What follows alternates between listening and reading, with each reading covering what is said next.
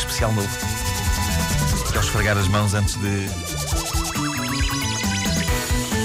Também podes fazer. A vida em Marco. Quando eu julgo que já não pode aparecer nada, mais nada capaz de deitar por terra todo o duro trabalho de integração marcoliana na sociedade moderna, eis que surge outra e outra coisa. Eu julgava que aos 35 anos eu já não teria de provar nada a ninguém e, e que já era aceito pela sociedade que me rodeia como uma pessoa eh, mais ou menos normal, mais ou menos. Mas agora parece que é suposto eu querer ter uma experiência radical. Quase todos os meus amigos da minha idade falam em dar um salto de paraquedas, em fazer bungee jumping ou em experimentar a mais extrema e a mais rápida montanha russa do mundo. Toda a gente quer a sua dose de emoção, geralmente emoção consistindo em coisas que acontecem a altitudes impossíveis e que envolvem quedas brutais dessas alturas a grande velocidade. Uh, aqui há tempos eu julgava que isso era uma coisa só de meia dúzia de malucos, mas o que começo a perceber é que cada vez mais pessoas querem fazer isso. Pois bem, eu quero uh, anunciar ao mundo uh, o seguinte, e peço-te que até tires a trilha durante um bocadinho. Eu não quero fazer nada disso. Podes voltar. Uh, para que é que eu quero? Para que é que eu quero dar um salto de paraquedas? Porquê é que alguém quer dar um salto de paraquedas? Antes de mais, ser paraquedista é uma profissão, ok? Há pessoas que estudam e que treinam e que se preparam uma vida para serem paraquedistas. Não é um bocado abusivo um Zé Maria Pincel qualquer chegar a um sítio e dizer dar um salto de paraquedas, ó faz favor.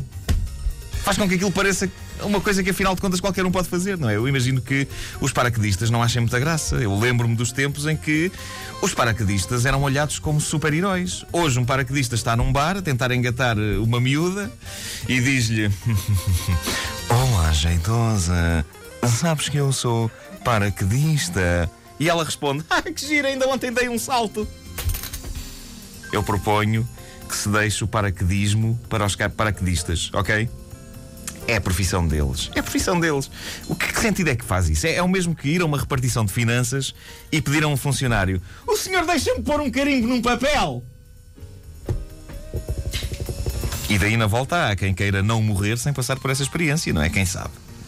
Na volta é, é, é o que tenho de responder à próxima pessoa que me diga: uh, Epá, eu tenho mesmo de saltar de paraquedas. Uh, bem, epá, eu tenho de pôr um carimbo no impresso antes de morrer e já fiz a minha marcação. Dia 12, lá estou eu, no 13 bairro fiscal, para pôr um carimbo num papel. Uhul! Excitante. Em Portugal, uh, já há empresas que organizam este tipo de coisa. Empresas a quem a gente paga para nos proporcionarem experiências. saltar de paraquedas, andar num carro de Fórmula 1. Uh, há lá coisas francamente perigosas e eu fico sempre arrepiado a pensar: uh, mas, mas porquê é que as pessoas pagam? Para fazer uma coisa que as pode fazer sofrer horrores. Mas há pessoas que adoram isso. Uh, nunca me hei de esquecer de ver uma senhora sair da montanha russa.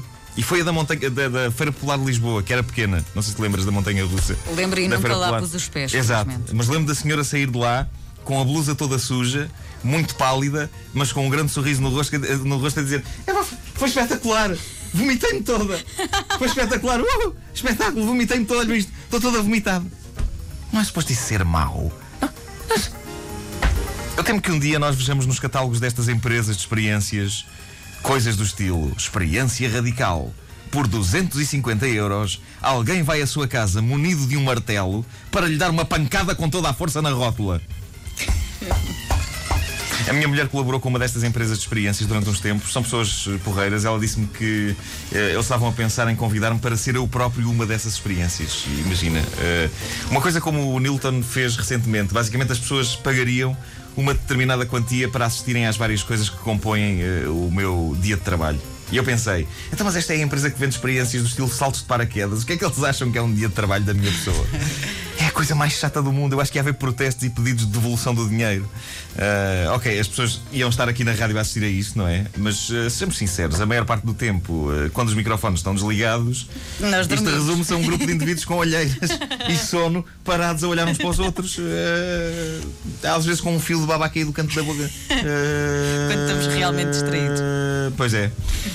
Eu tenho a sensação que para as pessoas darem por bem gasto o dinheiro pago por uma experiência de um dia comigo, eu tinha de deixar entrar em muito mais sítios do que eu esperaria inicialmente. Tipo, tipo a casa de banho. Isso era capaz de justificar o preço da experiência. Uau, eu mais estive com o Nuno Marco na casa de banho enquanto ele urinava.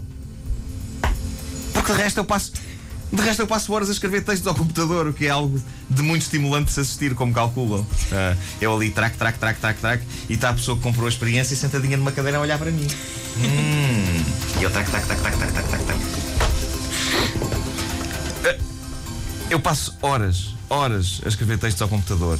Eh, eu acho mesmo que para justificar uma experiência dessas eu ia ter de acrescentar eh, coisas extra uh, que não acontecem normalmente no meu dia a dia, só para justificar o dinheiro que as pessoas tinham pago. Eu estou, estou a imaginar uma coisa do género. Eu estou pacatamente em casa a preparar-me para escrever Uh, a pessoa que comprou a experiência sentada ao meu lado, a julgar que aquilo vai ser uma seca todo o tamanho, e de repente, eis que entram pela minha casa adentro dezenas de belíssimas modelos em fato de banho.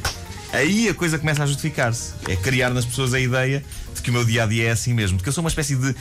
uma espécie de Hugh Hefner de Benfica, rodeado pelas minhas marcoletes, não é? As Marcoletes. É curioso que Marcoletes soa pessimamente.